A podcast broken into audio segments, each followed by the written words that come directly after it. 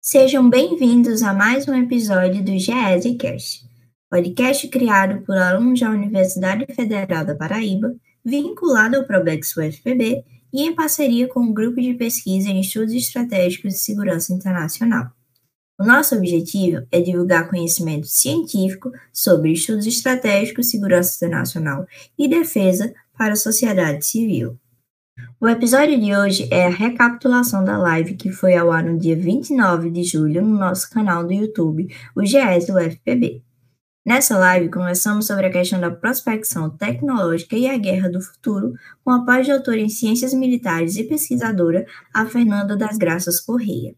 Não se esqueça também de acompanhar o nosso projeto no Instagram e no Twitter e aproveite para nos seguir no Spotify.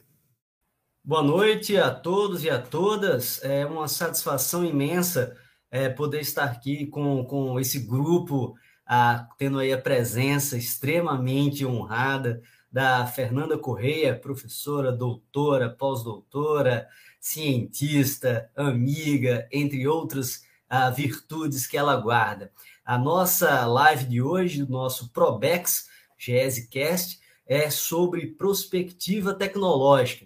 Nós iremos aí explorar a, a, os conhecimentos da nossa amiga professora Fernanda Correia, trazendo um debate é, extremamente instrutivo para todo o público relacionado a o que é a prospectiva tecnológica, como essa ferramenta nos ajuda a pensar as tecnologias do futuro, seus possíveis empregos, seu potencial de agregar aquilo que se chama de poder combatente ah, dentro daquilo que chamamos de guerras do futuro. Isto posto, se faz relevante, primeiramente, dar o boa noite para as nossas é, é, pesquisadoras do GESE, Débora Guedes, Jéssica Kelly, do curso de graduação em Relações Internacionais aqui da UFPB.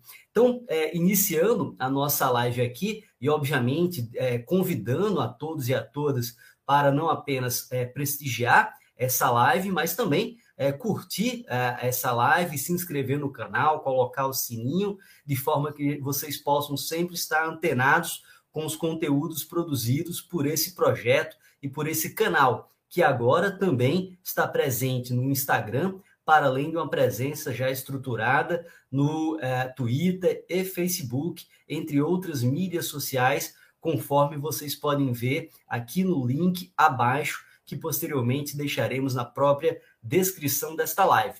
Então, sem mais delongas, gostaria de apresentar a nossa entrevistada de hoje, a professora doutora Fernanda Correia.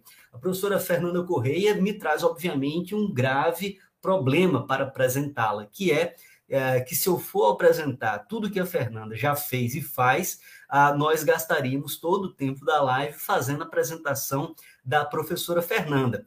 É por isso que, de certa forma, o fato de não termos o Lattes ativo ajuda um pouco essa missão, a permitindo simplificar um pouco a sua apresentação.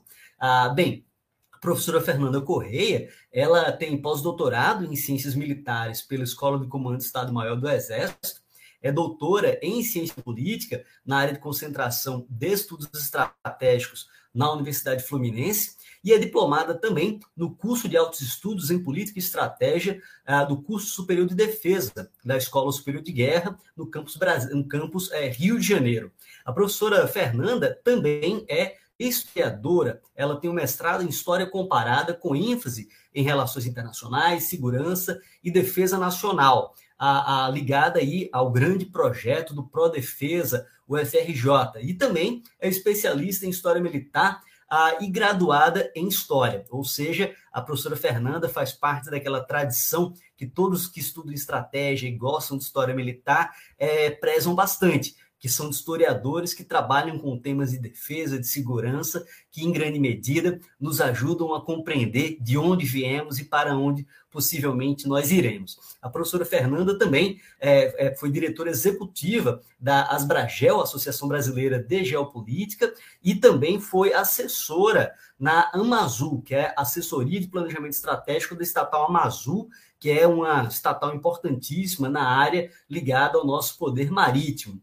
E a professora Fernanda também é extremamente conhecida por sua não apenas contribuição, mas militância em favor do poder naval brasileiro, em particular com estudos muito profundos sobre o submarino de propulsão nuclear do Brasil e todo o projeto, na verdade, do submarino brasileiro é, numa perspectiva histórica e nos ajudando a compreender a relevância dessa arma que, sem dúvida alguma, tem um teor estratégico por si. Inclusive, a professora Fernanda, ela tem um livro, mais de um livro, na verdade, mas um dos quais eu gostaria de destacar, que é o chamado Projeto do Submarino Nuclear Brasileiro, uma história de ciência, tecnologia e soberania, que foi um livro publicado pela Capax Day, um livraço importantíssimo. Eu tive o privilégio de vê-la é, é, é, divulgando esse livro em primeira mão em um evento da BED em São Paulo, se eu não me engano, em 2012. Então, isto posto, e obviamente eu deixo aí para a professora Fernanda para complementar a sua apresentação, obviamente,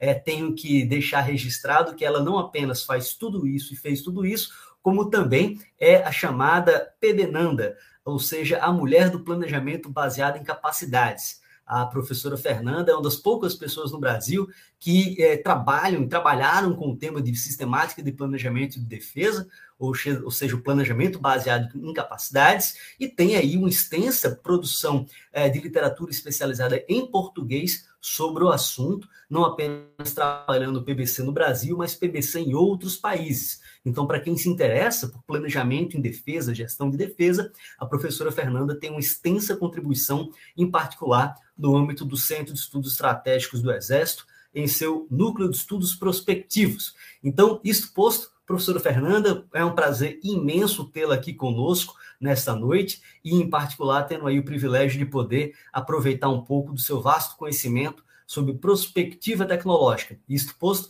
solicito que, se possível, você complemente a sua apresentação de forma a que nossa plateia possa lhe conhecer um pouco melhor. Obrigado. Boa noite. Para mim é um imenso prazer, né, não só acadêmico, profissional, como também pessoal, né, de poder estar tá aqui dialogando é, com o pessoal da graduação, do mestrado, doutorado, com o nosso público, mas também com meu amigo Augusto, querido, que fez aí uma, uma ressaltou aí a, a, a minha formação, né, minhas atividades, é, de forma assim tão agradável, tão linda. Muito obrigada. e uh, igualmente, né, o currículo do Augusto é, é, é, melhor, né, com certeza, por tanta produtividade que nós viemos, né, há tantos anos aí batalhando nessa área de defesa.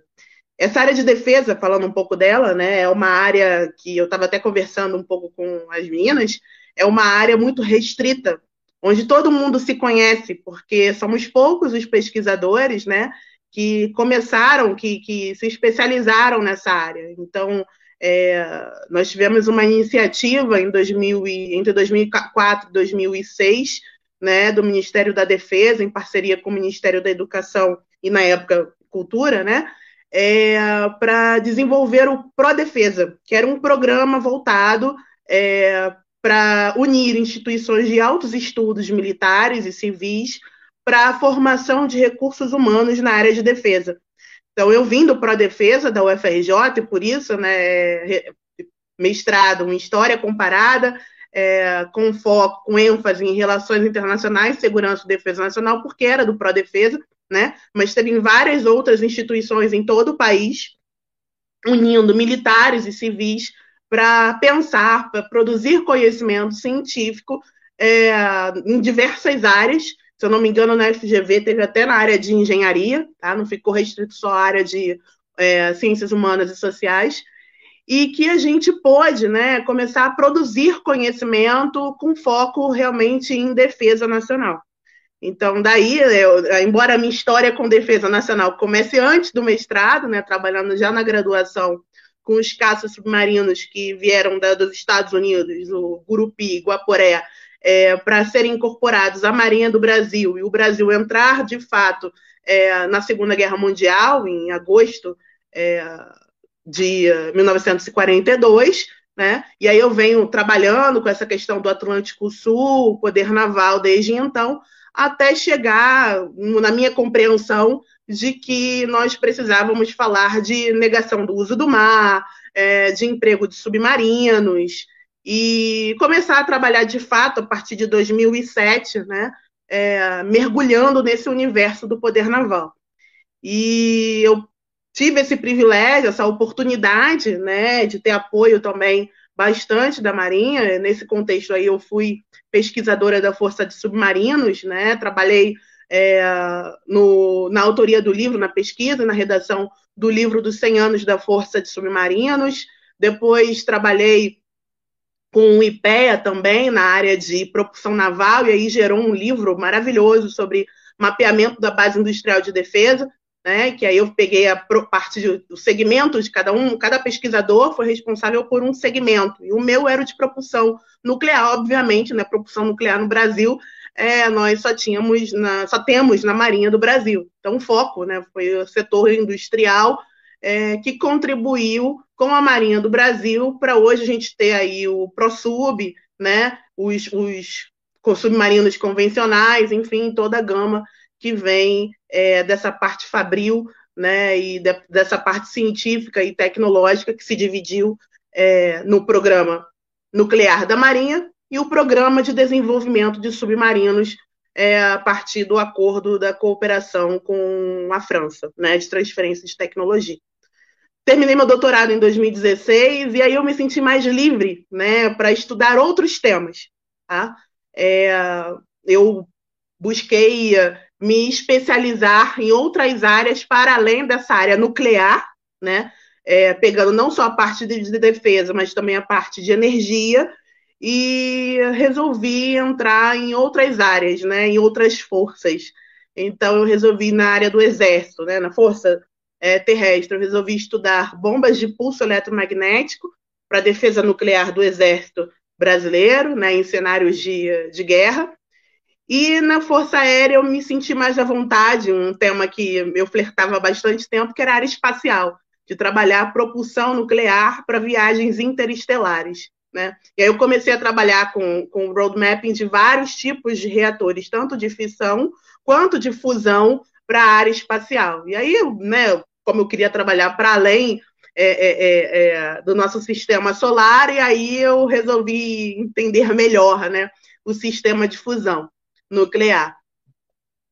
E aí eu terminei o meu pós-doc no, no, no, Exército né, em 2017, trabalhando com essa área de, de eletromagnetismo, e resolvi né, trabalhar com, assim, nesse contexto da Covid, tentando pensar em alguma coisa que eu estudasse, que pudesse flertar com a área de biossegurança, né, biomedicina, eu resolvi resgatar alguns estudos que eu tinha feito na área espacial, é, trabalhando com, com plasma frio para inativação de vírus e bactérias na Estação Espacial Internacional. E aí eu né, vislumbrei a possibilidade do emprego da, da, da tecnologia de plasma frio, que era utilizada para inativar vírus e bactérias no espaço, em naves espaciais, em hospitais e clínicas daqui, né, do, da, da Terra, né, especificamente do Brasil.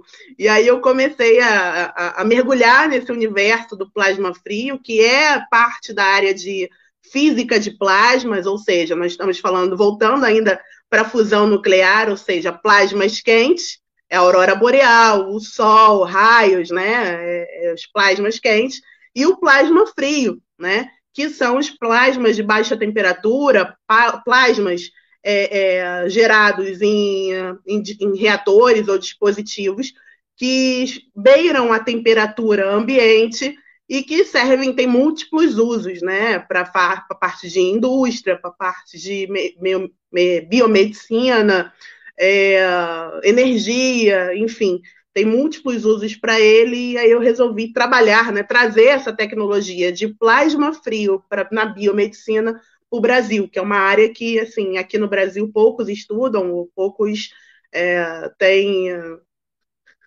tem um maior incentivo. E aí, eu, em dezembro, né, eu fiz a proposta na USP, aí eu passei no pós-doutorado, meu segundo pós-doutorado, é, na Escola de Artes, Ciências e Humanidades da USP, né? E eu estou fazendo o meu pós-doutorado lá em modelagem de sistemas complexos, atuando com, pesquisando plasma frio para inativação de bactérias, vírus, fungos, esporos e moléculas, porque ele também é trabalhar na parte química, né? É, inclusive os multiresistentes a antibióticos. Então, estou falando aí de supervírus, superbactérias e superfungos, totalmente nessa área de biossegurança, né?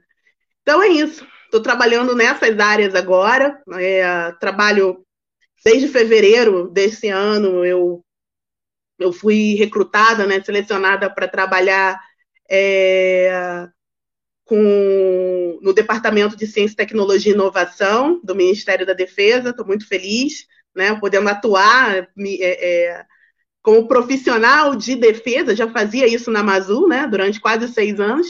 E agora no Ministério da Defesa, na Secretaria de Produtos de Defesa, eu estou tendo a oportunidade também de trabalhar não só na área de defesa, como na área de prospecção tecnológica, né? Que eu trago aí os conhecimentos que a academia é, me especializou para a área né, profissional de defesa. É isso. Muito obrigada, muito feliz e muito honrada pelo convite. Ah, um prazer é todo nosso, sem dúvida alguma. E aproveitando o gancho da tua colocação, eu passo a palavra para a Débora, que ela tem a primeira pergunta que casa perfeitamente com o ponto culminante da sua fala. Por favor, Débora. Ótimo.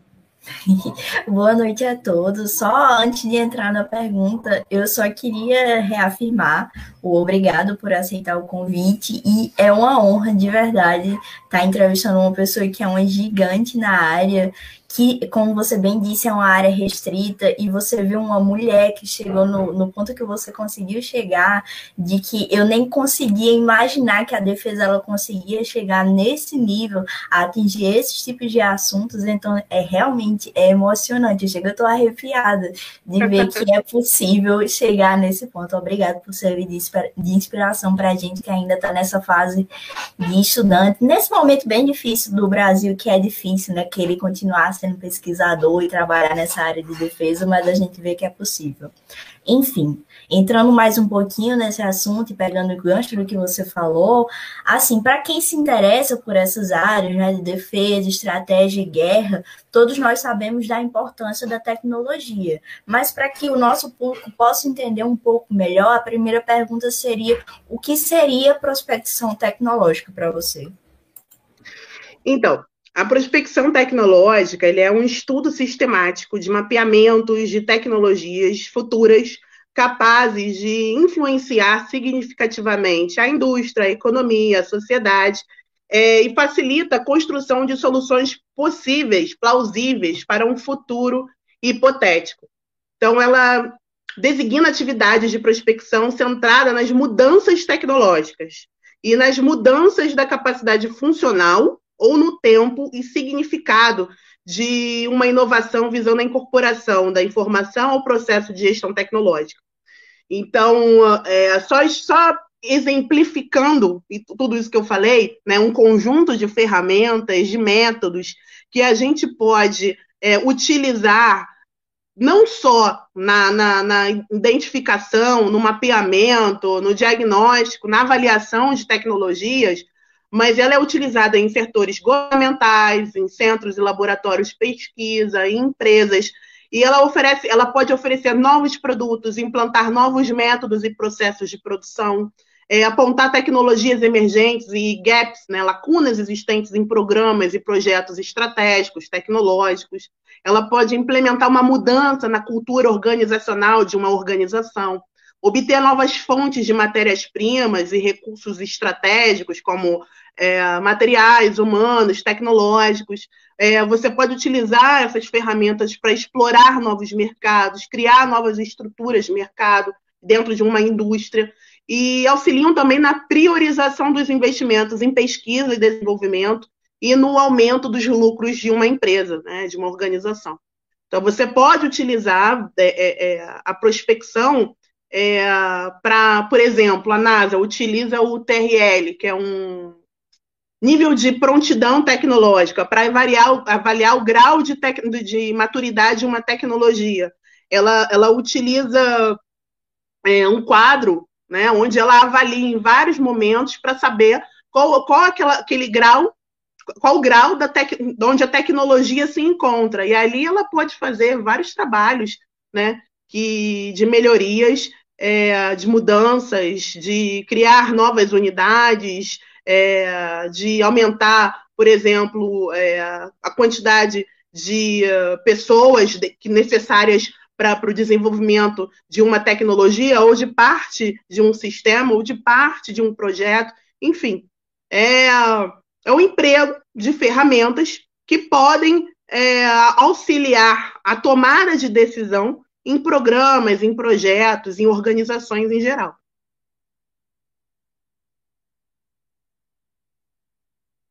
Pegou? Pegou. Jéssica, é contigo. Olá, boa noite, pessoal. Boa noite, doutora Fernanda.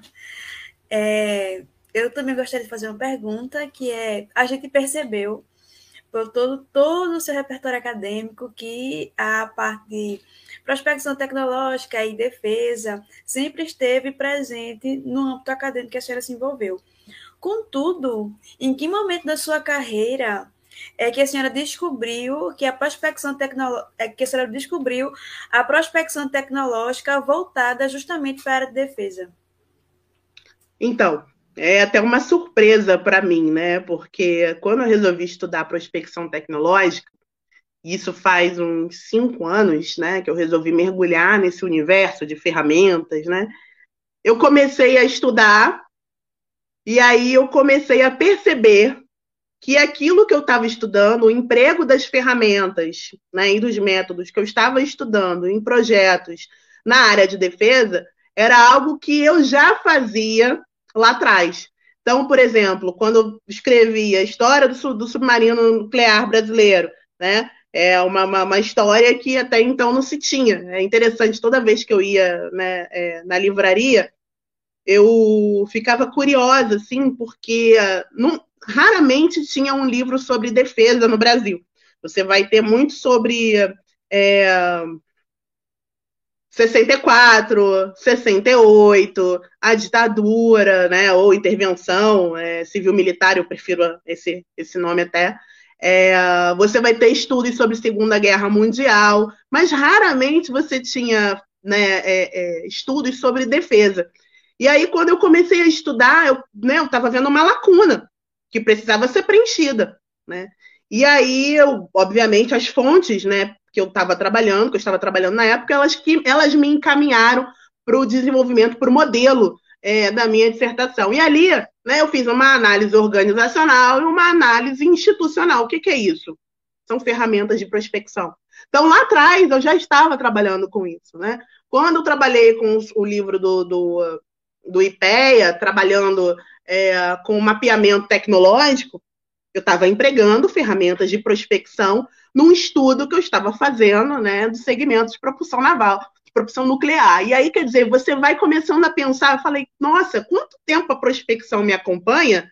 Eu não fazia ideia disso. Então, hoje, né, eu tenho noção, né, eu tenho, a, a, a, eu mergulho na, na, na, técnica, né, faço os estudos é, sobre vários tipos de ferramentas que já uso ou que gostaria de usar nos meus estudos, mas com uma técnica mais aprimorada, né? Algumas até eu mesmo integro, e aí eu, eu, eu aprimoro, né? E por aí vai, porque a, a, a prospecção tecnológica não é uma coisa, não é uma área parada, é uma área em constante processo de modificação, ainda mais na, na era do conhecimento que nós estamos, né?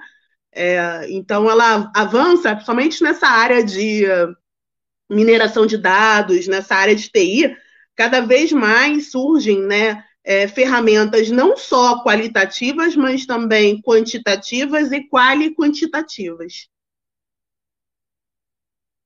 Não, maravilha, excelente. É, uma das coisas que, que mais me chama atenção é, ao você trabalhar com prospecção tecnológica, e aí eu acho que é algo muito importante para o nosso público em geral, e em especial para o pessoal que está fazendo graduação, mestrado e doutorado, é a relevância do método é a relevância de você ter uma metodologia de pesquisa robusta, voltada para a área de defesa, que nos ajude a fazer ciência em proveito de políticas públicas, que é o que você está fazendo hoje no Ministério da Defesa. Então, isso aí, ao meu ver, é muito, não apenas ilustrativo, mas demonstra muita clareza em relação àquele investimento feito na criação de uma massa crítica na área de defesa, no, com, com a Estratégia Nacional de Defesa 2008, e hoje, olha, se mostra pago, no sentido de que existe massa crítica a, para pensar defesa e para operar defesa. Então, aproveitando a tua resposta, Fernanda, é, é, eu queria trazer mais para a questão de,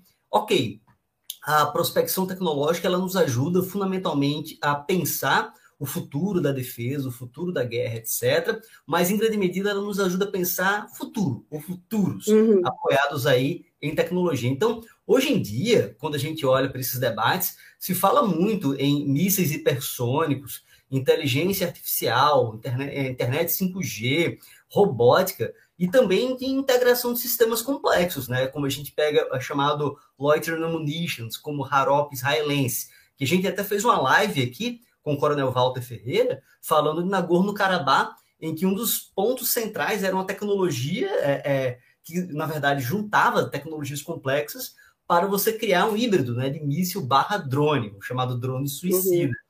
Então, quando a gente olha para esse pool de tecnologias que agregam na, na, construção de capacidades, aí vem a pergunta: em que medida é que as, as tecnologias, entre elas as tecnologias disruptivas, né, é, nos ajudam a pensar cenários sobre o que, que vai ser o futuro da guerra, ou seja, em que medida tecnologias e tecnologias disruptivas nos ajudam a pensar como será esse futuro dos conflitos armados.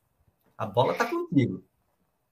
Então, eu gosto muito de um pesquisador estadunidense, pesquisador militar, é, Robert Johnson, né? Que ele uh, apontou diversas dificuldades em fazer previsões sobre o futuro da guerra, né? É, em virtude da humanidade estar sujeita a fluxos da história. E, uh, nesse sentido, ele fez um, um, um, uma avaliação né, de quais é, estudiosos, estudiosos da guerra, ele deveria apontar cenários para a guerra do futuro.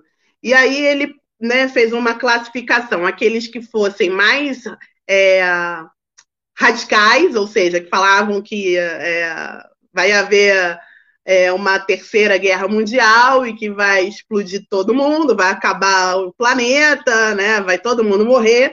E tem outros autores que ele utiliza, né, que são menos radicais, né, em suas análises sobre a guerra do futuro, e, como ele fala, menos apocalípticos. E ele cita, né, que é o David Cullen e o Robert Smith. E esses autores, eles, né, quando ele faz a análise, ele trabalhou com tendências, né, cenários para a Guerra do Futuro. Eu achei interessante e destaquei aqui algumas. Então, por exemplo, ele aponta que no futuro vão haver mais ações irregulares em áreas urbanas que exploram vulnerabilidades da infraestrutura porosidade, dispersão, profundidade, furtividade, uma coisa que nós estamos aí a, a, acompanhando, né? A miniaturização do poder de combate, ou seja, tecnologias cada vez menores que a gente pode levar para os teatros de operações, né? Privatização da violência, descentralização, operações sistêmicas nodais é, e precisão.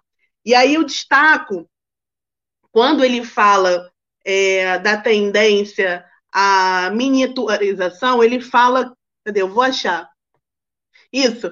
Ao mesmo tempo, vou, vou, vou, vou destacar aqui, ao mesmo tempo que cada cidade, porto ou província se tornará potencialmente um espaço de batalha, haverá o desenvolvimento de plataformas militares menores, que portarão igual ou maior poder de combate, Então, isso tende a incluir metralhadoras portáteis e dispositivos nucleares do tamanho de granadas de artilharia. Então, hoje você pensa em várias tecnologias né, disruptivas, grandes, que estão cada vez se tornando menores e que você pensa, por exemplo, eu, eu escrevi recentemente um artigo para o DefesaNet sobre e, é, é, impressora 3D. Então, a Holanda ela está se especializando né, no desenvolvimento de impressoras 3D, ou seja, aqueles gigantes, e menores, para desenvolver peças no local. Então, um blindado, ela, ela teve, teve um problema né, em algum sistema, em alguma peça, que demoraria meses para resolver. E aí ficaria aquele no teatro de operações, aquele blindado parado, né, é, por falta dessa peça. E aí a impressora 3D, ela resolveria essa parte logística, porque ao ser levada para o teatro de operações, bem menor, né, portátil, ela conseguiria resolver um problema que duraria meses em horas. E aí você pensa, né, é, cada vez mais como a tecnologia, é, principalmente as disruptivas, ou seja, aquelas que são capazes de revolucionar a sociedade, a economia e a indústria, é, num teatro de operações, como isso seria revolucionário na própria arte da guerra, na doutrina, o impacto que isso vai ter é, na, na, mudança da, da doutrina daqui para frente, né? Então, esses cenários são bem interessantes para se estudar. Então, Robert Johnson, eu acho que ele foi muito feliz né, em fazer esse tipo de cenarização para nos demonstrar como a tecnologia tem, vai, vai modificar a condução da guerra, o planejamento da guerra no, no, no futuro. Não, é excelente. Excelente. É, eu acho que... Débora, só para complementar um, um ponto da, da, interlocução com a, com a Fernanda, ah, exatamente sobre esse aspecto que você falou da monitorização, que, por exemplo, eu estava lendo algumas semanas um relatório da, da, da James, exemplo, é, do começo do ano, falando um ponto que você colocou aqui, que é a ideia de que, olha, hoje a gente fala de mísseis hipersônicos, que em geral pô, são mísseis relativamente grandes, né? E tem projetos de torná-los menores, para que você possa ter mísseis hipersônicos lançados de a, a, a aeronave de asa é, é, fixa, de aviões de combate. Então, isso aí mostra como é que essa complexificação de tecnologias e sua miniaturização é, pode afetar a, a, a, condução de operações militares futuras. E aí, para quem está nos escutando, é, uma referência daquilo que a professora Fernanda está colocando, das visões sobre a tecnologia no futuro da guerra, um dos autores que dialogam com Johnson e outros é o Elliot Cohen, né? Quando ele coloca na literatura os dois polos, os tecnofólogos, aqueles que têm olha, tecnologia é inferior à doutrina na mudança da guerra, e os tecnofilos, que são aqueles que vão dizer que, olha, a tecnologia ela revoluciona a forma que a guerra é feita e ela conduz, inclusive, como a doutrina se adapta a ela, por exemplo. Então, é, é um debate que ah, não tem fim, é por isso que é tão relevante a, a gente discutir a importância da tecnologia na construção de cenários de futuro, mas fazer como você bem coloca. Ou seja, existe a tecnologia, existe história, existe doutrina. Então, são variáveis que estão aí se dialogando na construção de possíveis é, futuros que podem se concretizar. Antes de passar a palavra para a Débora, só é fazer um convite, outro, é, importante para a leitura, de que muita coisa que a professora Fernanda está discutindo e que nós vamos discutir agora está disponível e vai estar disponível nas revistas do Centro de Estudos Estratégicos do Exército, a revista chamada Análise Estratégica, que a gente pode deixar o link aqui na descrição do vídeo depois, mas vocês podem ler esse material também. E o próprio CX publicou em 2018 uma edição especial sobre Guerra do Futuro, ah, que ajuda um pouco a contextualizar o ambiente dessa live aqui, tá bom? Então, Débora, por favor, e peço desculpa pela interrupção. Não, jamais. Com esse tipo de interrupção, a gente nem reclama. Exatamente. É, bom, eu acho que já veio à mente de alguns dos nossos ouvintes de que a questão da guerra do futuro, ela já é necessariamente, já desperta muito da, da nossa imaginação e, e o futuro da guerra ser atrelado à tecnologia já é uma coisa que a humanidade ela já se deu conta há um bom tempo, então é por isso que a gente tem tantos filmes que retratam isso e tudo mais.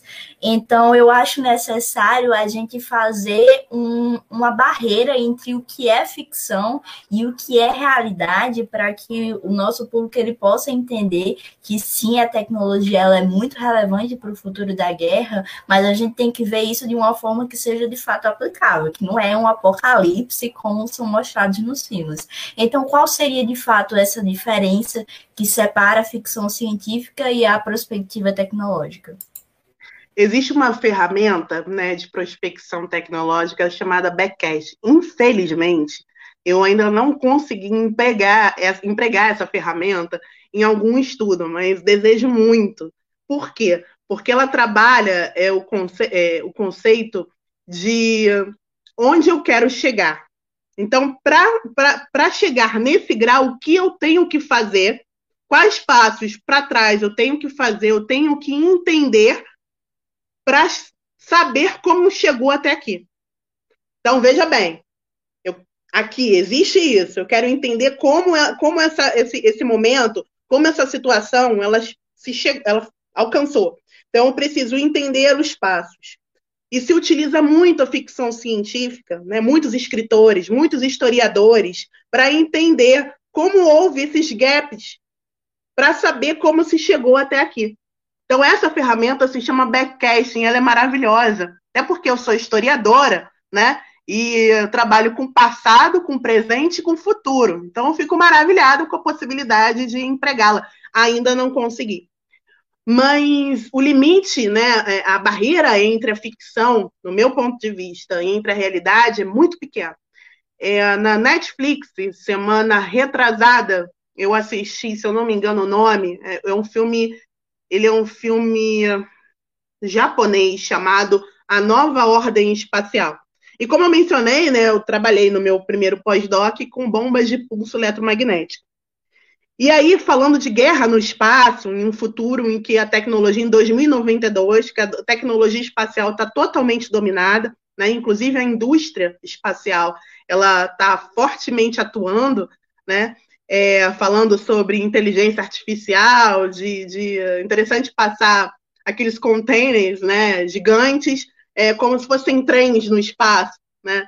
E uh, ela trabalha com minas eletromagnéticas para explosão de naves espaciais.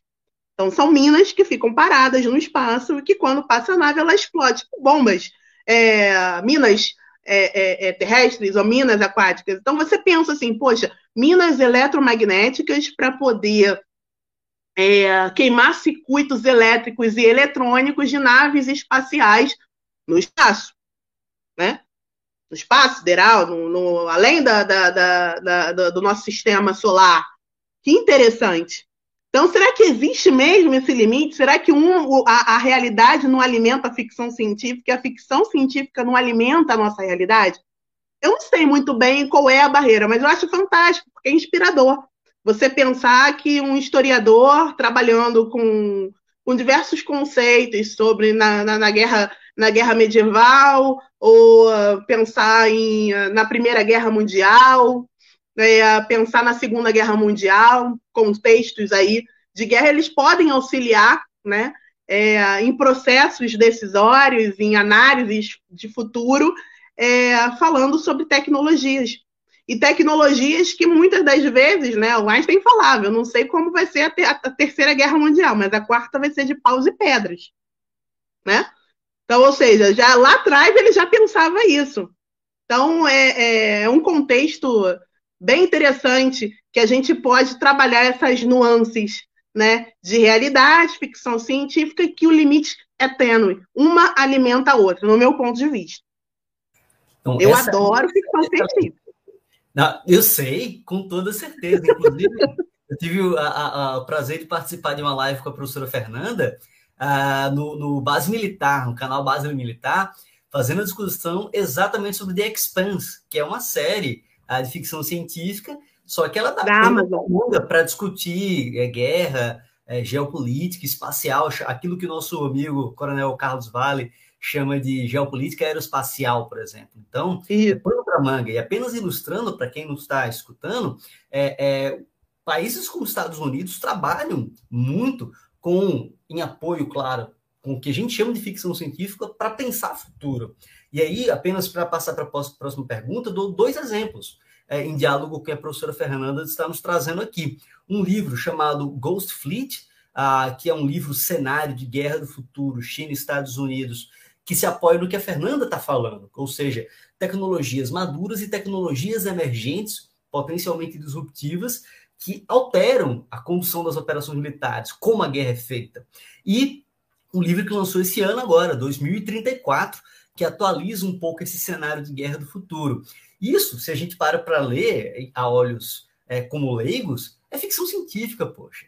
Mas essa ficção científica, é, é num futuro não tão distante, a, a, mas na mesma galáxia, e na mesma galáxia, nos ajuda a pensar quais são os futuros que talvez veremos ou iremos construir e vivenciar. Então, sem dúvida alguma, um tipo de ferramenta para o tomador de decisão e para o, aquele que assessora a defesa, por exemplo, é algo inestimável, sem dúvida alguma. Disto posto, passo a palavra para a nossa Jéssica Kelly, que está aí com a pergunta engatilhada para ti. Por favor, Jéssica. É, seria possível afirmar que uma evolução rápida e de disseminação de tecnologias duais sugerem maior, um maior efeito dissuasivo, dissuasório, mitigando a deflagração de guerras convencionais.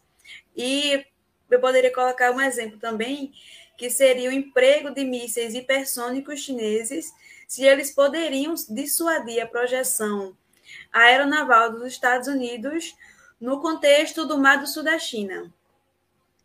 É, eu tenho um artigo que está em análise de pares, falando sobre é, emprego de, de operações, de tecnologias, né, de, em operações de, de A2AD, né, que é a área do Augusto, e no Mar do Sul da China. Então, a China acabou de desenvolver, né, ela está aí fazendo os testes né, de, de viabilidade, enfim, é, um drone solar. Um drone que tem uma alta capacidade né, de projeção de poder. Então, um drone solar capaz de permanecer dias, horas, meses, sei lá, é, sobrevoando né, o Mar do Sul da China e alcançar né, os porta-aviões dos Estados Unidos ali naquela região do, do Pacífico.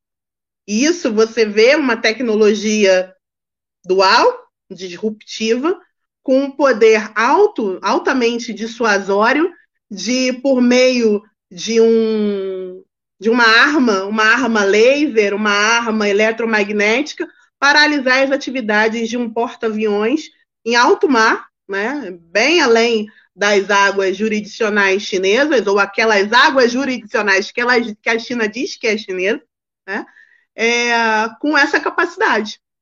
Então você começa a pensar, né, é, enquanto essas tecnologias elas podem, hoje, por exemplo, uh, fazendo estudos sobre agência de inovação francesa, agência de inovação de, em defesa francesa, ela aprovou um drone capaz de, de disparar é, lasers contra outros drones. Então, não estou falando coisa de guerra do futuro, não. Estou falando de coisa bem real, desse momento. Então, se vocês forem lá no site da Agência de Inovação de Defesa, vocês vão ver o projeto que ela aprovou, que está em fase de testes com a empresa, né, para lançar laser para abater outros drones. Então, quer dizer, é uma tecnologia, estou falando aí de, de drone solar com alta capacidade de projeção de poder e de drone capaz de abater outros drones com laser. Então é fácil, né? A gente pensar aí. É, a China, o novo avião, o novo porta-aviões que a China está desenvolvendo é com, com catapulta eletromagnética. Navios norte-americanos estão sendo, já estão sendo construídos né, com canhões eletromagnéticos.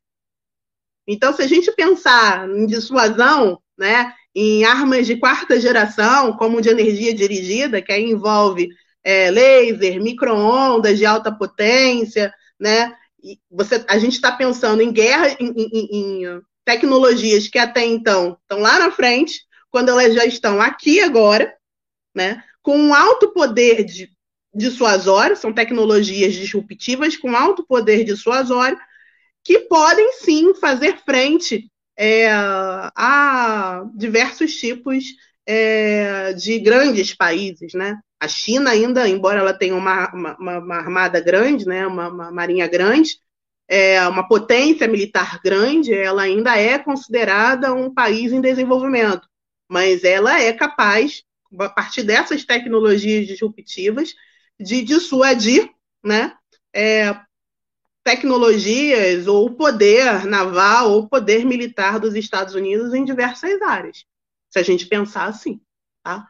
É, o meu trabalho sobre bombas de pulso eletromagnético, é, minha pesquisa é exatamente isso, na defesa nuclear do Exército, ou seja, o Exército é, passaria a desenvolver bombas é, de energia dirigida, né, voltadas para essa área de queimar circuitos elétricos e eletrônicos que acionam dispositivos nucleares, claro, amparado num sistema de inteligência, né, é, que acionam bomba, é, é, bombas nucleares de potenciais inimigos. Então, antes de alguém lançar uma bomba contra a gente, no futuro, na guerra do futuro, cenários, né, é, uma bomba de energia, de, de de eletromagnética, ela seria lançada capaz de queimar esses circuitos elétricos e eletrônicos. Então, sim, tecnologias disruptivas, elas têm um alto poder dissuasório, sim, né? Falamos aí de quarta, da tecnologia de quarta geração, não só de, de, de nuclear, que seria mais de terceira geração. Não, excelente. É, inclusive, para quem está nos escutando e quem, se alguém tiver alguma dificuldade em visualizar mentalmente o que a professora Fernanda está falando, quando ela fala de bombas de bombas eletromagnéticas, por exemplo, é só lembrar de Matrix, ah, quando lembra dos robôs sendo desarmados é, por pulso eletromagnético. A, ideia é mais ou menos aquela, se eu não me engano. Ah, só que a questão é como trazer isso que a professora Fernanda está colocando para o campo de batalha de um futuro não tão distante, em breve. E aí, é, é, a gente está tá, tá trabalhando bastante aí com a relevância né, de tecnologia, cenários futuros, é, sistemas de armas, que podem ter aí um componente de disrupção é, na, nas características da chamada guerra do futuro. Só que é, é interessante a gente puxar um pouco o bate-papo para Brasil, em grande parte. Porque, por exemplo, quando a gente olha é, a partir de 2008, que a gente tem aí a criação da, da Estratégia Nacional de Defesa, que é um documento é, importantíssimo né, na, na, no novo caminho da defesa, que tentou a, impulsionar mudanças relevantes na área. Entre elas, teve aquilo que o Dagnino, por exemplo, chamou de revitalização da base industrial de defesa, ou seja, uma tentativa de é, é, trazer de volta uma base industrial que vinha sendo bastante castigada desde o período do início da redemocratização. Assim sendo, é, é quando a gente olha para os projetos estratégicos das forças, quando a gente olha também para, para a concepção de, de, de poder militar que a, a END, por exemplo, apresenta em suas perspectivas, o quanto de prospectiva tecnológica a gente pode identificar ah, nesses projetos estratégicos. Eles são apenas uma tentativa de reduzir o gap tecnológico que a gente se encontra, ou tem alguma coisa ali que tenta dar um salto à frente. E aí, Fernanda, eu aproveito para pedir uma pergunta de um dos nossos ouvintes, Francisco Novelino, que complementa perfeitamente essa indagação sobre a, a Estratégia Nacional de Defesa e a BID, por exemplo. Especialmente quando ele pergunta o seguinte: na sua percepção, quanto à adequabilidade da Política Nacional de Defesa e da Estratégia Nacional de Defesa com respeito a possíveis demandas da guerra do futuro, ok? Então, se você puder dissertar sobre esses dois pontos, agradeceríamos bastante. É, quando a gente pensa em guerra no futuro no Brasil, a gente tem que olhar né, o planejamento, o plano estratégico das forças. Né? É, e o plano estratégico é o resultado né, das políticas públicas né, voltadas para essa área, para essas áreas. E a prospecção tecnológica no Brasil, ela é voltada para a defesa, né? Ela é recente. Então, se a gente pensar, por exemplo, em prospecção tecnológica nas forças, Cada força tem um NIT, ou seja, um núcleo de inovação tecnológica, responsável por pensar a inteligência tecnológica, pensar a prospecção tecnológica, né, é, e todas essas áreas que acompanham, né, é, em relação aos programas estratégicos das forças. Então, a, a, a Agitec, né, Agência de Inovação Tecnológica e Gestão da Inovação do Exército, ela tem uma agência própria, né, grande, que trabalha especificamente com a prospecção tecnológica para o Exército Brasileiro. É, a FAB tem o Núcleo de Gestão da Inovação, se eu não me engano, né? E o NIT, né, o nome mesmo, Núcleo de Inovação Tecnológica da Marinha, é aquele que pensa, mas são estruturas mais recentes, né, que fazem parte do processo de transformação das Forças Armadas Brasileiras é, no, no, no amplo campo é, da ciência, tecnologia e inovação. Então, se a gente pensar aí é, nesse processo de transformação da defesa, ele começa lá com o Exército, lá em 2011, né, 2010, 2009, por aí, quando começa a se, a, a se montar toda uma estrutura, uma nova estrutura em ciência e tecnologia, que pega né, essa parte de pensar é, o futuro. Então, por exemplo, o, o, você tem o plano da Marinha 2040, você tem é, o plano é, estratégico da Força Aérea, se eu não me engano, é de 2018 a 2027. Você tem o plano estratégico do Exército 2020-2023, de curto prazo, mas aí você tem né, 2024 a 2027 de médio prazo, e por aí vai né, até o, o né, o de longo prazo. Então, você pensa estruturas, pensa tecnologias né, que, que, que contém ali nesses planos estratégicos, que estão de acordo com, as com a Estratégia Nacional de Defesa, com a política de defesa nacional, e tenta desenvolver no país programas e projetos estratégicos que atendam às necessidades da defesa nacional e de segurança nacional. É, se a gente pegar aí o conceito de segurança nacional, é um, um, estado de espírito, uma situação, uma condição. Ou você se sente ou você não se sente seguro. Então, como é que você vai deixar de você vai deixar de ser inseguro? Por meios de, de, de defesa. E aí você tem os programas e projetos estratégicos que desenvolvem meios de defesa para garantir que a, que, a, que, a, que a população brasileira se sinta segura dentro do seu próprio território. Isso falou em termos de conceito, mas uma coisa bem assim, é, é, é não é nada é, é profundo, mas se você quer entender um pouco mais esses programas, como eles funcionam, eles estão dentro do, do, dos planos estratégicos das forças que são ostensivos, né? É de conhecimento público, é de domínio público e acesso público. Tá? É isso, respondi. Uai, respondeu sim. Para mim está respondido, mais do que respondido. Aí já passa a palavra para Jéssica, que ela está com a pergunta engatilhada ali. Sim, claro. É, pensando em tudo que a senhora falou até o momento, será que hoje no Brasil teria alguma tecnologia que está sendo integrada às Forças Armadas que podem alterar a doutrina que o Brasil vem seguindo ou até mesmo a conduta da guerra? E se a senhora poder, poderia dar um exemplo? Várias. É, a área de geolocalização é uma área que está crescendo muito, acompanhada de realidade aumentada.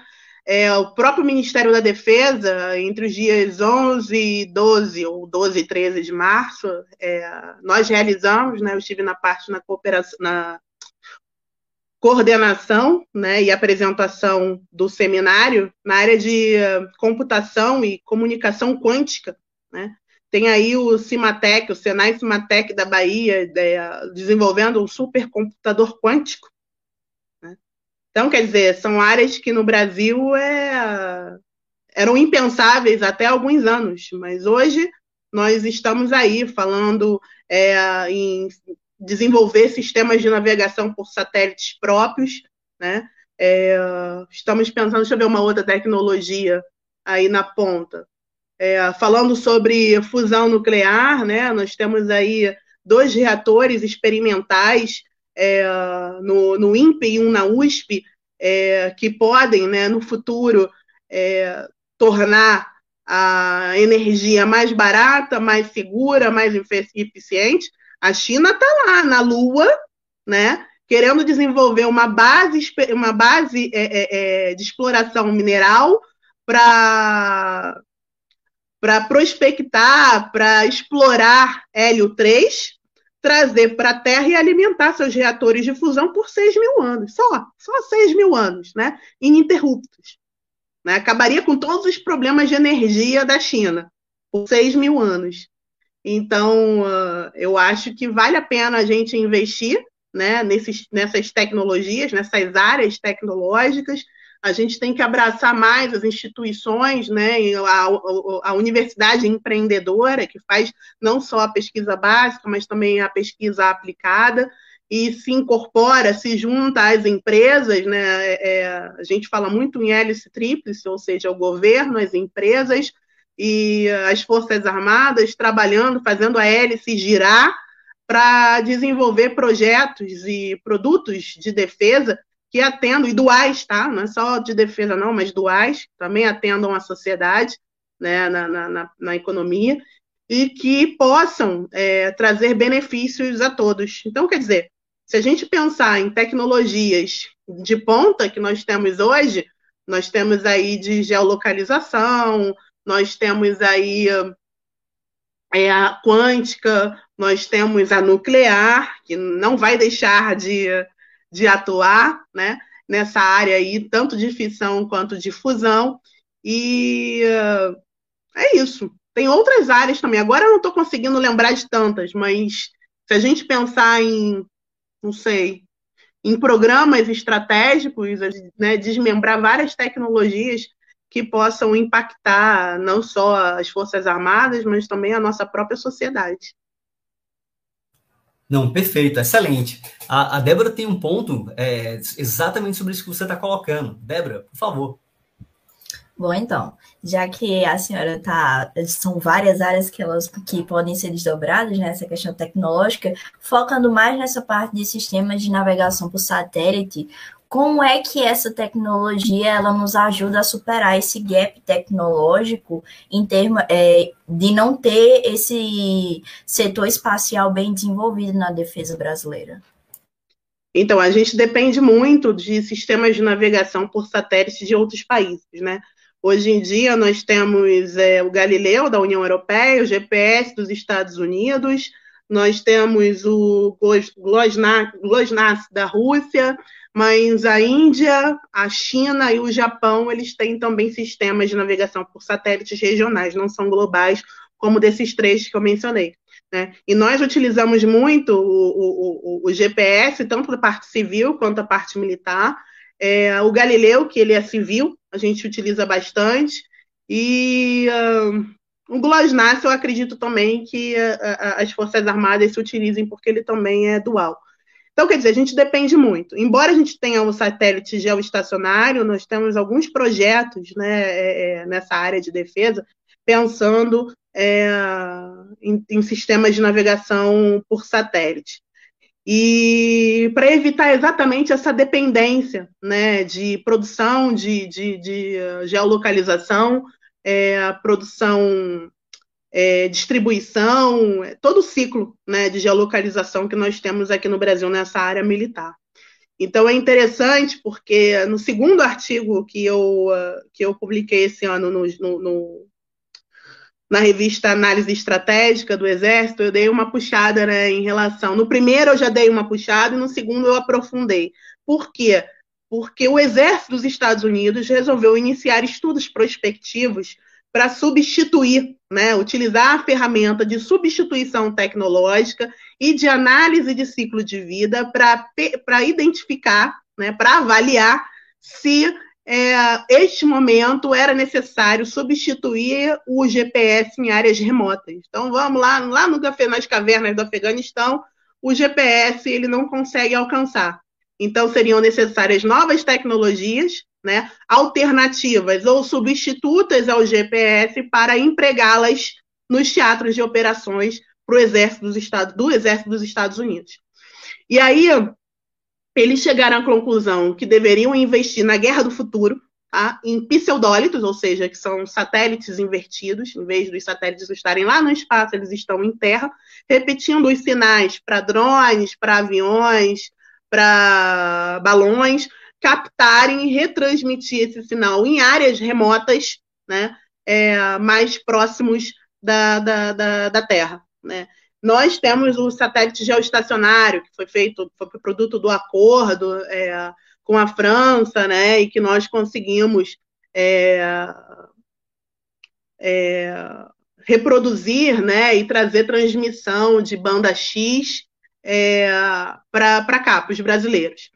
Mas ele não é suficiente. Então, no plano estratégico da FAB, está lá o PESE, né, o Programa Espacial, falando da necessidade de se construir novos é, satélites, não só geoestacionários, quanto satélites de baixa órbita. O que, que são esses satélites de baixa órbita, chamados LEOs ou LEOs?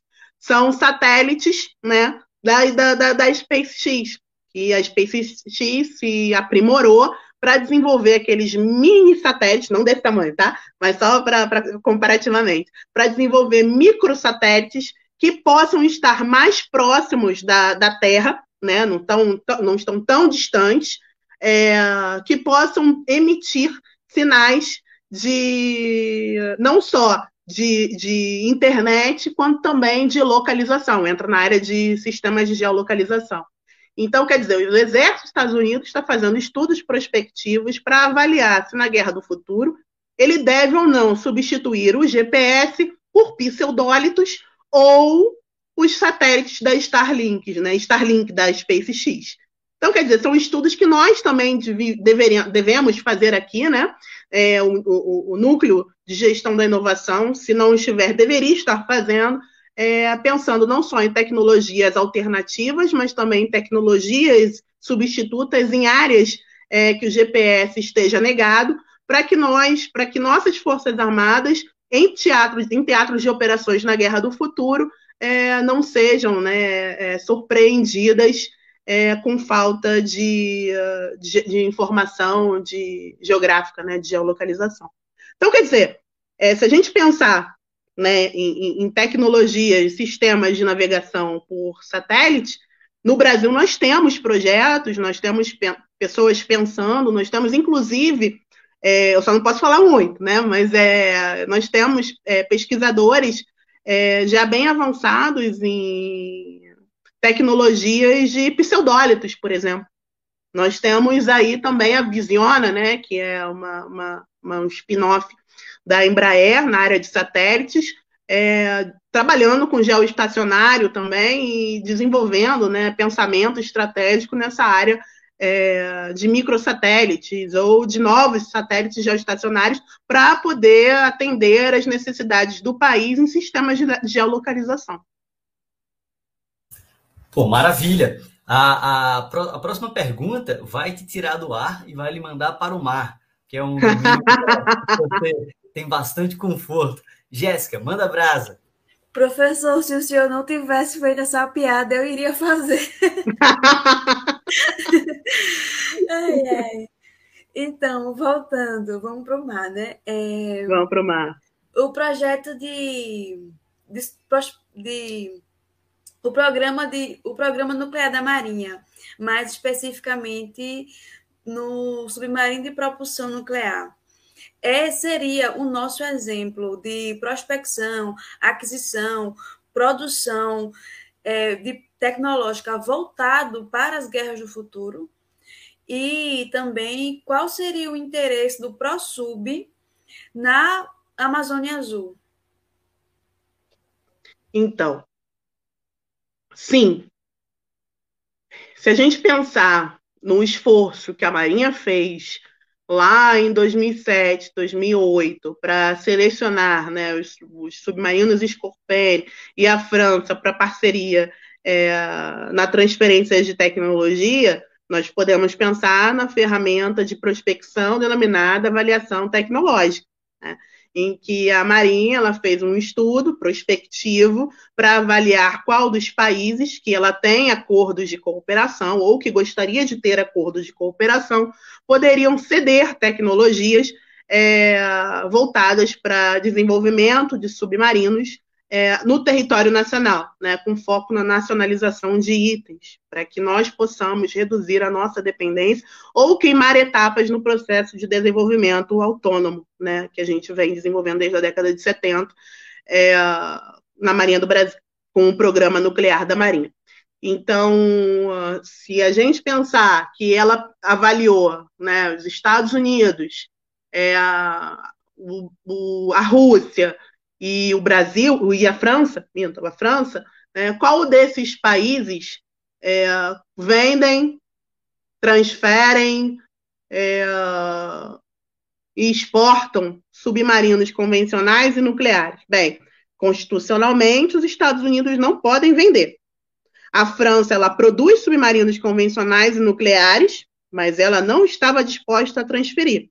Então, no processo de avaliação tecnológica, né, no emprego dessa ferramenta, a Marinha do Brasil chegou à conclusão de que a única que poderia trabalhar no processo de transferência de tecnologia e disposta a vender, né, a exportar para o Brasil seria a França. E daí a França fechar o contrato com a França, né, para um, fazer um acordo de cooperação que envolve o Estado, envolve é, o, o, Estado né, entre os ministérios, envolve é, e os governos, óbvio, e o envolve as forças armadas e envolvem as empresas, né? São várias camadas é, dentro do, do, amplo acordo de cooperação que foi feito na época, né, finalizado em 2009, lá com Sarkozy e o Lula, é, para que o Brasil pudesse é, se desenvolver, queimar etapas do processo de desenvolvimento autônomo e conseguir, dentro de um horizonte temporal, dentro de um cronograma que foi montado, né, é, construir nacionalmente, com a parceria francesa,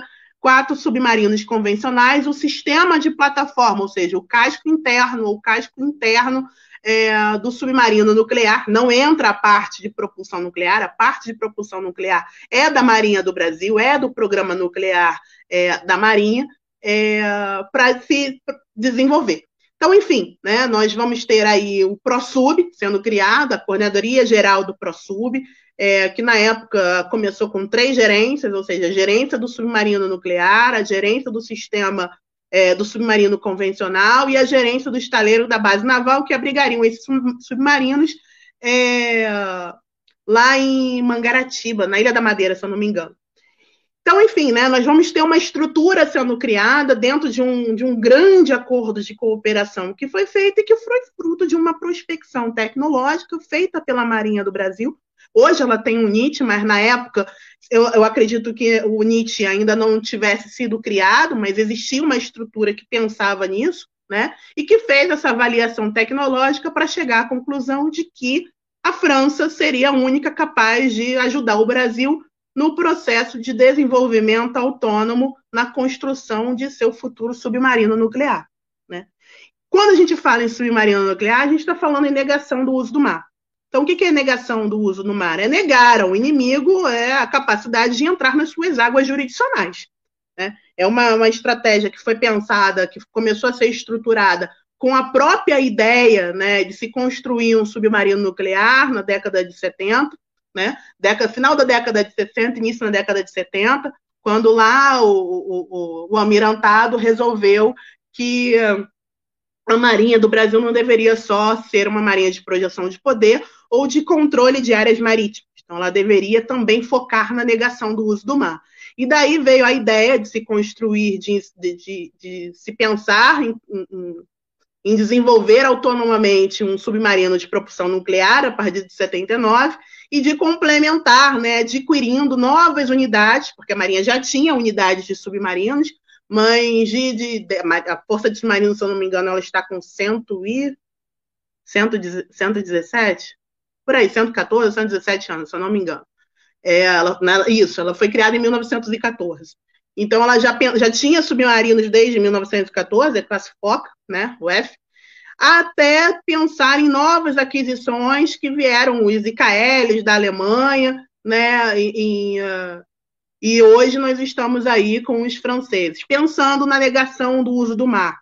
Então, na Estratégia Nacional de Defesa, quando ela foi lançada em 2018, está lá escrito que a negação do uso do mar era uma tarefa naval prioritária em relação à projeção de poder e o controle de áreas marítimas. Então, quando a gente pensa em negação do uso do mar, a gente não está falando só de submarinos, estamos falando de outros navios que vão apoiá-lo, dentro de um conceito operacional nas águas jurisdicionais, mas a prioridade é que os submarinos, com seu, sua capacidade de surpresa, né, ela possa surpreender, porque você não sabe, quando ele está submerso, não existe é, somente submarino nuclear, né? Você não sabe onde ele está. Então ele pode surpreender o inimigo né, e forçá-lo a não fazer mais a guerra ou a voltar para as suas próprias águas, para sua própria terra. Então, enfim, é, esse caráter de surpresa, né, de surpreender, é, é, é, é dissuasório, né? Então, se você pensar na Guerra das Malvinas, quando é, em 1982 o navio uh, Conqueror da Inglaterra ele uh, ele lançou um, um, um torpedo é, contra o Belgrano, afundando o Belgrano nas próprias águas jurisdicionais argentinas e paralisou né, a Marinha Argentina, ali praticamente se deu por vencida a guerra. Porque a Marinha Argentina ia sair das suas águas sem saber onde o submarino inglês estava? Isso é negação do uso do mar. Não, maravilha. Ah, ah, foi muito bom você ter tocado nesse ponto, linkando a resposta com negação do uso do mar, porque a gente tem uma pergunta aqui da, da, da audiência é, que fala sobre a 2AD, anti-acesso e negação diária. Pergunta da nossa mestranda aqui do programa de pós-graduação em Ciência Política e Relações Internacionais, a Rafaela de Mello. Ela traz a questão um pouco mais é, sobre radares e consciência situacional. Né? Ela pergunta se os radares são a necessidade e realidade para estratégias de A2AD.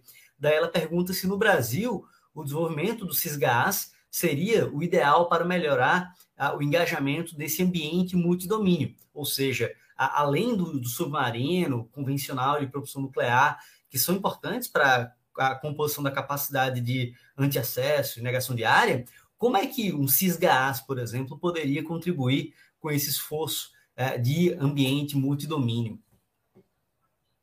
Então, de radar eu não entendo muito mas ele complementa né, os sistemas de geolocalização que a gente estava né, se referindo. Então, se você pensar em radares, se você pensar em sensores, se você pensar em satélites, né, sejam geoestacionários ou de baixa órbita, é, que consigam fazer é, comunicação com bases em terra e consigam transmitir para navios, né, é, tanto em superfícies quanto em submarinos, que estejam mais próximos é, da, da, da, camada é, da Terra, enfim. Você pensa num sistema de, de vigilância, num, num, sistema de monitoramento que seja capaz né, de fazer toda a, a, defesa né, e a segurança é, no, do nosso território. Sim, ele, ele é capaz. Nós temos projetos, né, principalmente da, da, da Marinha, é capaz, mas eles trabalham de forma integrada, né? É, com bases em terra, com bases navais e, obviamente, com bases é, aéreas, né? E aí você pode. O problema é que cada força, né, tem o seu próprio sistema, né?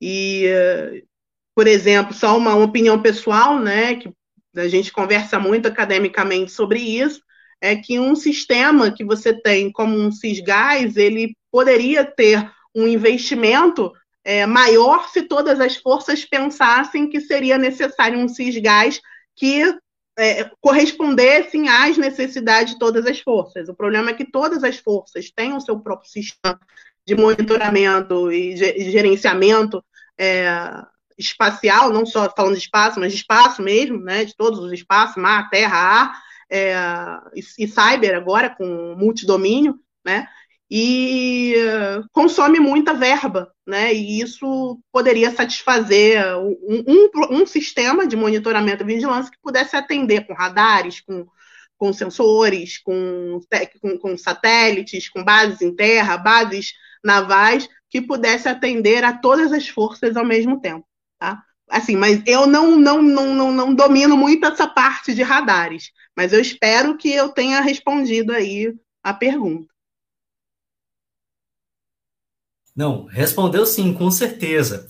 A, a, ainda falando sobre, sobre o Brasil, e aí é muito feliz o momento em que você fala, né, que, por exemplo, o Exército tem o CISFRON, a Força Aérea, a, é, é, a Marinha tem o CISGAS, né, então isso aí a, apresenta, por um lado, a relevância desse tipo de, de projeto é, estratégico, mas, por outro, o problema relacionado à interoperabilidade, né, como algo a ser conquistado, a capacidade a ser é, agregada aí na, na, defesa no Brasil. Então, isso dito, por exemplo, quando a gente fala de tecnologias e tecnologias disruptivas é, ligadas à chamada guerra do futuro, uma das que é, mais chama atenção é a evolução na missilística, campo de mísseis, por exemplo. Uhum. Aí, é, é, uma pergunta que se faz é o seguinte, por exemplo, aqui no Brasil a gente tem, é, ligado ao projeto Astros 2020, o desenvolvimento do míssil tático de cruzeiro é, é, com um alcance aí de 300 quilômetros. Aqui, poxa, no Brasil é uma capacidade que nós não tínhamos. Então, para além de uma, de uma arma de artilharia, tem-se aí na, na, Marinha a construção do Mansup, ah, de um lado, já tem aí um teste é, da utilização do MTC-300 com o F-5 modernizado, chamado MICLA-BR, por exemplo, míssil ah, ah, tático de cruzeiro de longo alcance. Ou seja, essa área da missilística, ela começa a ser talvez uma área que permite pensar é, é, capacidades transversais entre as três forças no sentido de interoperabilidade. interoperabilidade. Aí eu te pergunto o seguinte: pelo que você avalia, de, será que dá para bancar essa aposta de se a missilística é desenvolvida no Brasil hoje pela Vibras, pela Embraer, etc., se de fato ela pode ser um caminho para pensar interoperabilidade através de projetos estratégicos, através de tecnologia, daí aproveito para complementar essa pergunta com a pergunta do nosso amigo Sandro Teixeira, professor da SM, que ele pergunta, associado a essas tecnologias disruptivas, caras, etc., ele pergunta o sentido oposto, ou seja, é, é, como a provocação fala-se da questão tecnológica é, em grande escala com armas hipersônicas, mas como considerar o barateamento da tecnologia, por exemplo. E aí trazendo a, a recursos a grupos insurgentes e terroristas, é, levando aí essa guerra do futuro ser um pouco meio uma faceta cyberpunk, tá bom? Então a bola está contigo, Fernanda. Eu sei que não é uma bola, é uma bomba de pulso eletromagnético no teu colo. Mas se tem alguém que possa desarmar aí é você. Olha, a SpaceX ela conseguiu, ela desenvolveu uma, uma, uma, uma tecnologia né, de não só a SpaceX, mas a Tesla também, né, com o pensamento visionário lá do Elon Musk, de barateamento de tecnologia. Então, por meio de prospecção tecnológica, empregando ferramentas de prospecção, ela conseguiu chegar ao nível né, que hoje nós estamos aí, temos aí a China é, fazendo testes de foguetes reutilizáveis que conseguem né, é, é, parar, no, eu, não, eu, não, sei o nome específico, mas que consegue pousar né, e depois ser reutilizado para outras viagens internacionais. Então, isso é uma, uma forma, né, por meio de, de, de, prospecção tecnológica, de emprego de ferramentas, você consegue baratear né, diversos tipos de tecnologias. Então, por exemplo, no Brasil a gente utiliza muito o nióbio. O que é o nióbio? Né? É, ele é, na verdade, uma tecnologia de refinamento, que torna tecnologias mais leves e mais velozes, né? Que peças né, é, menos pesadas. Então, quer dizer, você pode se utilizar de novos materiais, como nióbio, grafeno é, e várias outras tecnologias que estão aí é, se desenvolvendo no Brasil para poder desenvolver novas né, tecnologias é, ou aprimorar tecnologias já existentes é, de forma que elas se tornem mais baratas. Agora, eu não lembro da primeira pergunta do Augusto. Não, a, a, minha, a minha primeira pergunta era sobre se a missilística desenvolvida no Brasil, com o Mansup, míssil tático do Cruzeiro, etc., se isso poderia ser um caminho para a construção de interoperabilidade, pensando aquisição e desenvolvimento de tecnologias entre as forças. Se você pensar que no Brasil a Avibras, por exemplo, é uma das principais empresas que atuam nas três forças, nos projetos nas três forças, nessa área de mísseis, né, a gente começa a pensar em interoperabilidade, porque a empresa é a mesma. Mas voltando para essa área é, é, é, de interoperabilidade, joint, né, lá no, no começo, eu acho que ainda falta essa mentalidade nas nossas forças, né, de pensar em desenvolvimento, não só em, em operações conjuntas ou operações combinadas, mas também na parte tecnológica, né, de pensar em desenvolver tecnologias que possam atender mesma, as mesmas forças. Nós temos no Ministério da Defesa projetos é, que pensem, né, o Ministério com a governança, mas que atendam as três forças. Nós temos projetos do Exército, né, analisando, está tá lá nos planos estratégicos, é, projetos que são que atendem a, ou, a Marinha, ou que esteja em conjunto com a FAB, ou que pense nas três forças, mas é muito pouco, muito pouco, se a gente comparar a quantidade de projetos que cada força tem. É preciso, de fato, no Brasil, se pensar mais nessa questão de interoperabilidade, já lá no desenvolvimento, e não só na operação, né? é uma coisa que nós precisamos, é, aí está né, a academia podendo incentivar é, o próprio Ministério da Defesa, dentro da Tríplice, junto com as empresas, né, a Universidade Empreendedora, a pensar né, e aplicar esses conhecimentos para que sejam desenvolvidas né, tecnologias e que a gente possa é, descentralizar um pouco né, essa ideia de que cada força tenha que ter os seus próprios projetos, enquanto que um, as três forças podem utilizar o mesmo projeto. É isso. Não, perfeito. A, a Débora está com uma pergunta aí para fazer os circuitos fritarem. Manda, Débora. Não, só antes de entrar na pergunta, eu acho engraçado ele que a gente não planeja isso, mas é, é engraçado como uma live ela conversa com a outra, porque a gente conversou bastante sobre interoperabilidade, toda essa questão na live passada, então fica o convite para todo mundo que está assistindo para assistirem as lives passadas que elas estão disponíveis no nosso canal no YouTube. E também fica o convite, só puxando o gancho da, da minha pergunta lá na frente, que foi sobre ficção científica, que a gente falou muito sobre como isso é, ela alimenta a, essa parte né, da defesa, fica aí o nosso convite para o nosso podcast, que vai ser lançado no próximo mês, em que a gente também vai ter um, um quadro que vai tratar só sobre essa questão né, do cinema e como ele é importante para ilustrar o que a gente estuda em defesa, também para atingir outras massas. Mas, enfim, entrando né, na nossa pergunta em questão, é, falando mais sobre o Brasil e os projetos que a gente tem desenvolvido, é, que discorrem bastante sobre essas tecnologias mais maduras, com, entre, com emprego que pode vir a ser disruptivo, é, nas, vendo a sua pesquisa, a gente consegue perceber que você aborda algumas, tec, é, algumas dessas tecnologias mais disruptivas. E a pergunta é mais é, voltada para essa questão da IBOM, eu não sei se é assim que se pronuncia, Isso. e como ela pode ser realmente operacionalizada na defesa nuclear do Exército Brasileiro. E só para complementar essa pergunta, também com uma pergunta que o Horácio ele fez é, no chat, falando sobre o armamento de pulso eletrônico que apesar do uso pelos russos em operações nesse espectro ser amplo, ainda é subestimado pelas forças armadas pelo mundo. É, por exemplo, mísseis, bombas e cargas de profundidade para desativar sistemas de armas cada vez mais dependentes da eletrônica e também uma pergunta que ele complementou a essa é como a senhora enxerga o futuro da evolução tecnológica de radares OTH associados é, à produção de mísseis para a defesa da costa brasileira. Essa terceira eu acho que eu vou ficar devendo. Porque radares, ainda mais ODT, não sei, é, não é muito a minha área de estudo. Então, com receio né, de falar besteira, é, eu vou, vou, vou pular, tá?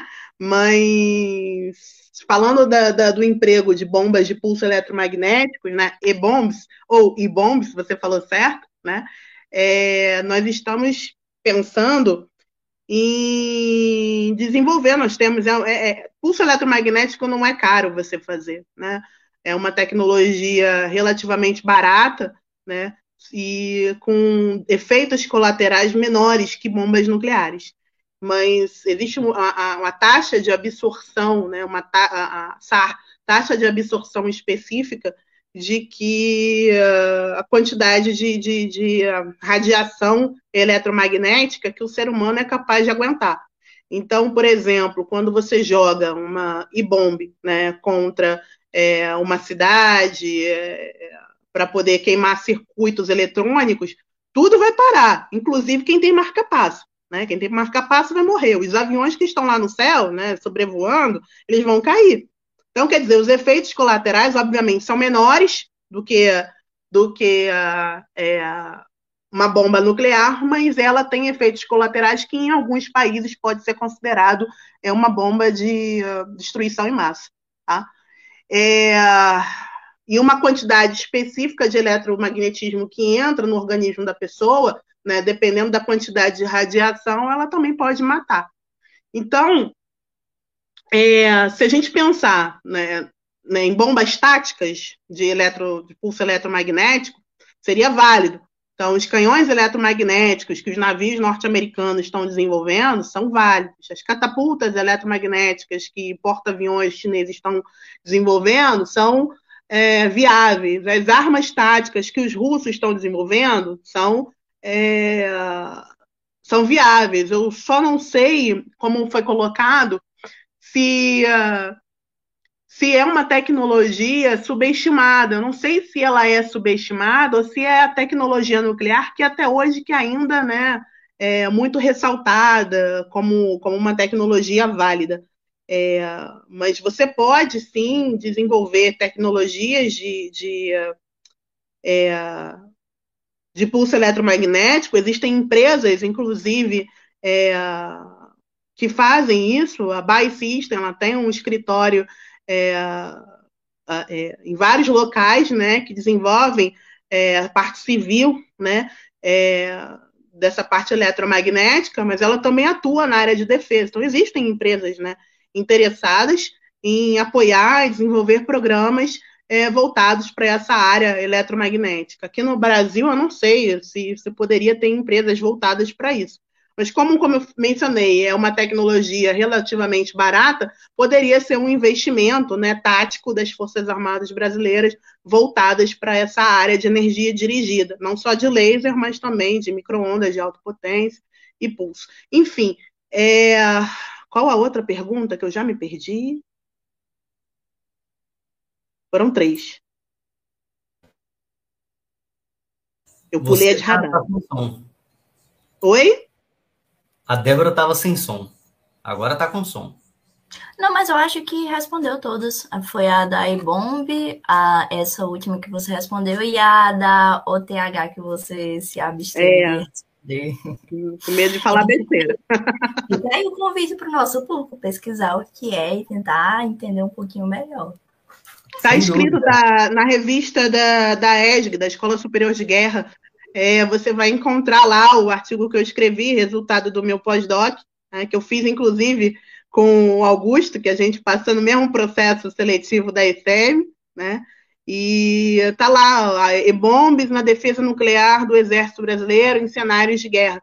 Então, é fácil encontrar o artigo e aí vai, vai ler mais, né, aprofundar mais aí sobre essa parte de pulso eletromagnético, como já foi empregado né, a tecnologia em, em tempos remotos e como os países estão avançando hoje. Mas eu digo que no Brasil a gente, infelizmente, ainda não avançou é, muitos estudos em, nessa área, parte militar do emprego eletromagnético.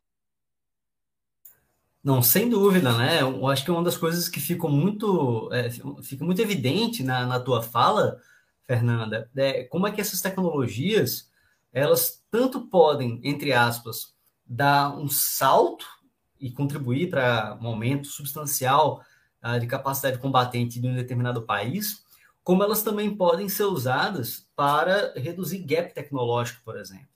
Ah, então... Hoje você consegue, por exemplo, desenvolver uma, uma, uma, uma arma de pulso eletromagnético sem pensar é, na radiação nuclear, mas na verdade a, o espectro eletromagnético ele foi derivado, foi observado a partir de experimentos é, de bombas nucleares, né, lá na década de 60, e uh, hoje você pensa né, no, no, no desenvolvimento para a área civil.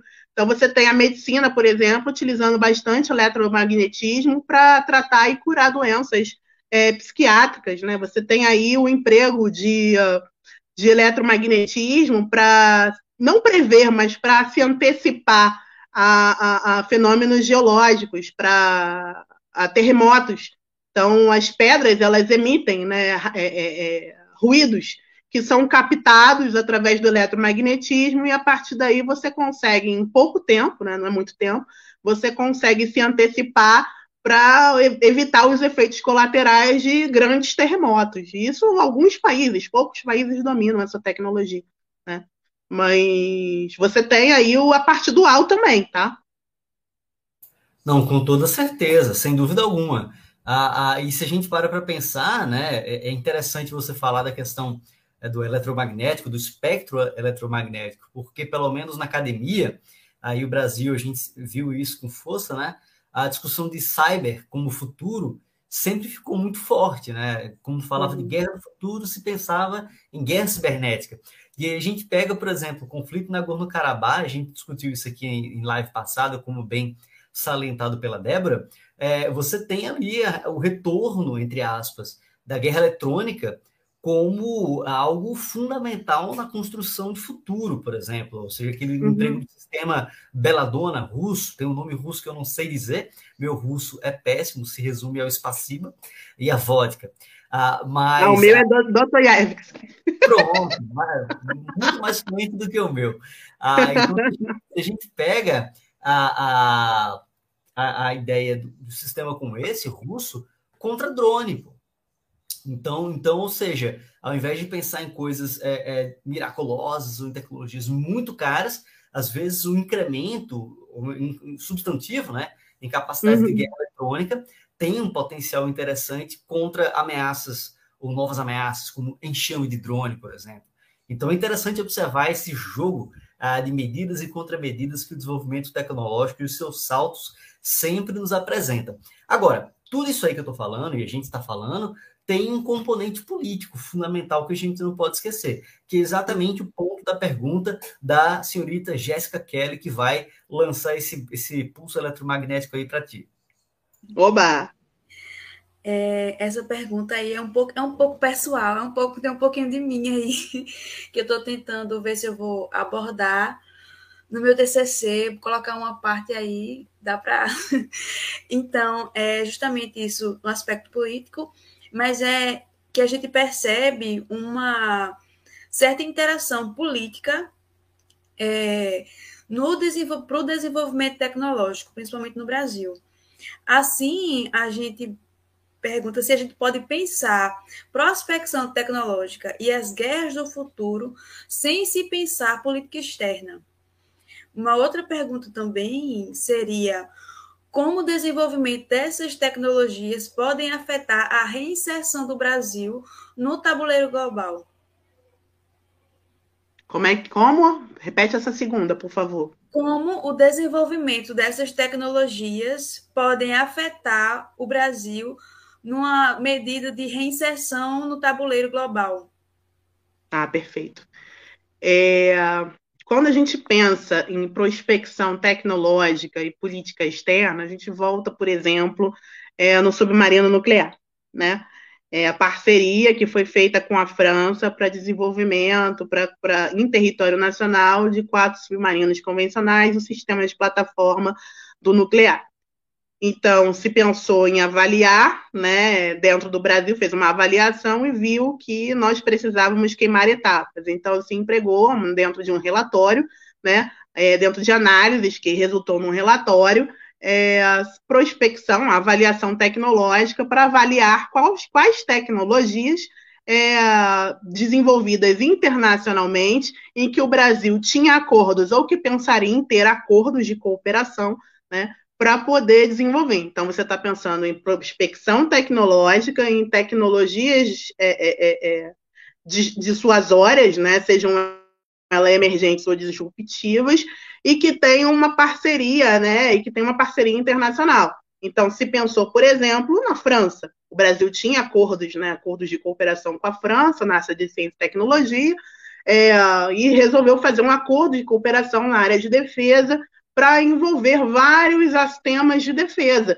Então, se utilizou a ferramenta lá no começo de avaliação tecnológica para ver quais os países, identificou a França como potencial parceiro do Brasil num futuro programa é, de aquisições tecnológicas de defesa, que foi, resultou num acordo de cooperação para desenvolvimento né, em território nacional de submarinos convencionais e ao sistema de plataforma convencional.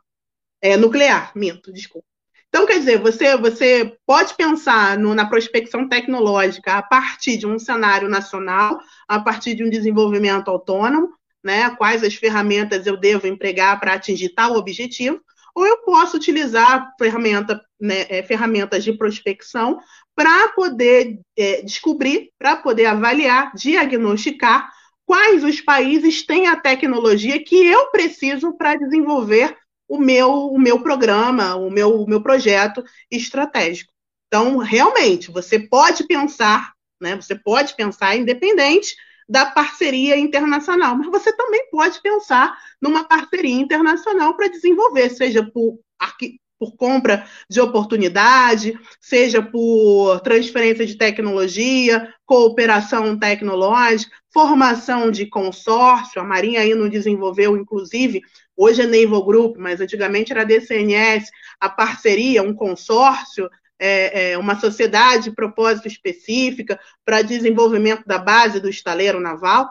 Então, quer dizer, você pode pensar, sim, em política externa, é possível, mas também você não necessariamente precisa. Você pode encontrar dentro do país o que você precisa para cumprir os objetivos que você precisa.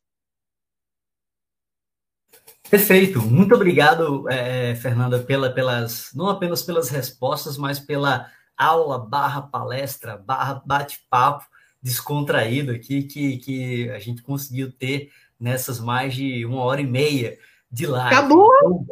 Então, oi? Acabou?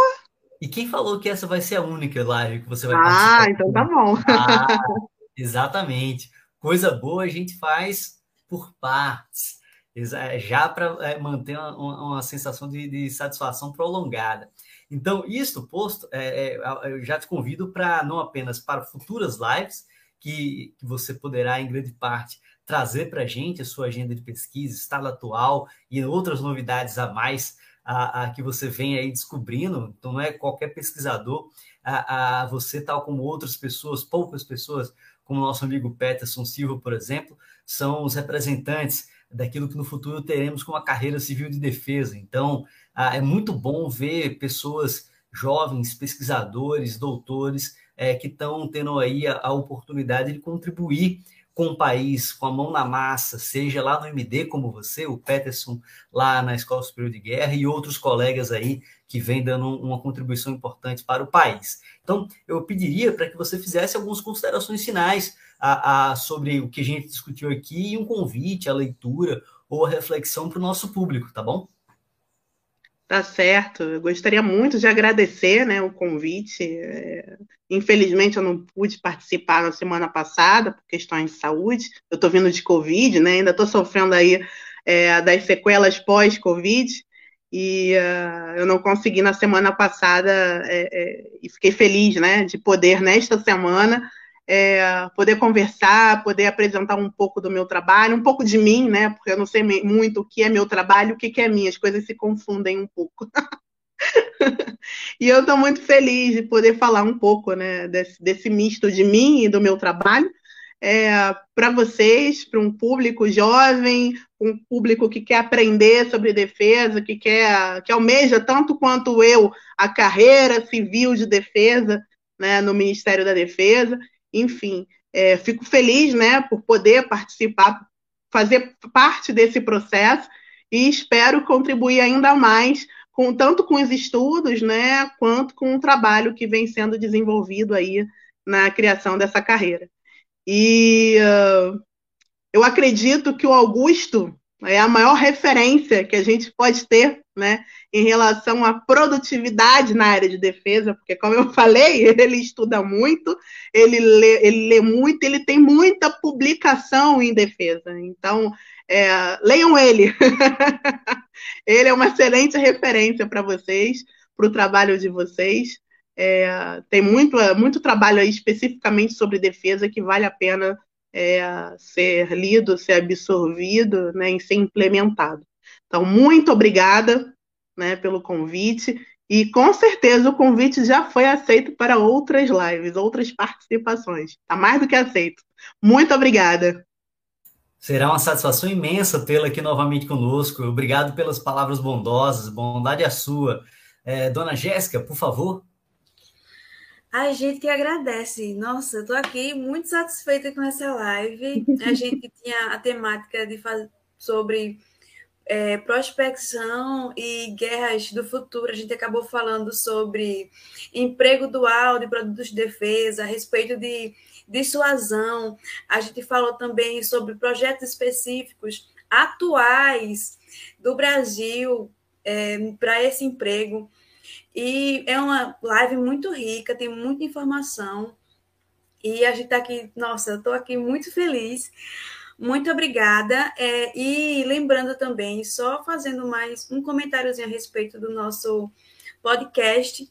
Vai ser lançado agora na primeira semana de agosto. E a gente vai tratar também a respeito desses assuntos com um pouco mais, um pouco mais rápido, um pouco mais é, discursivo, um pouco mais só apontando alguns filmes, uma parte cultural, uma parte diferente do que a gente está empregando agora nas nossas lives. Mas está todo mundo convidado aí, já está sendo feito, já está finalizando aí o nossa etapa de podcast, para todo mundo ficar atento e seguir nas nossas redes.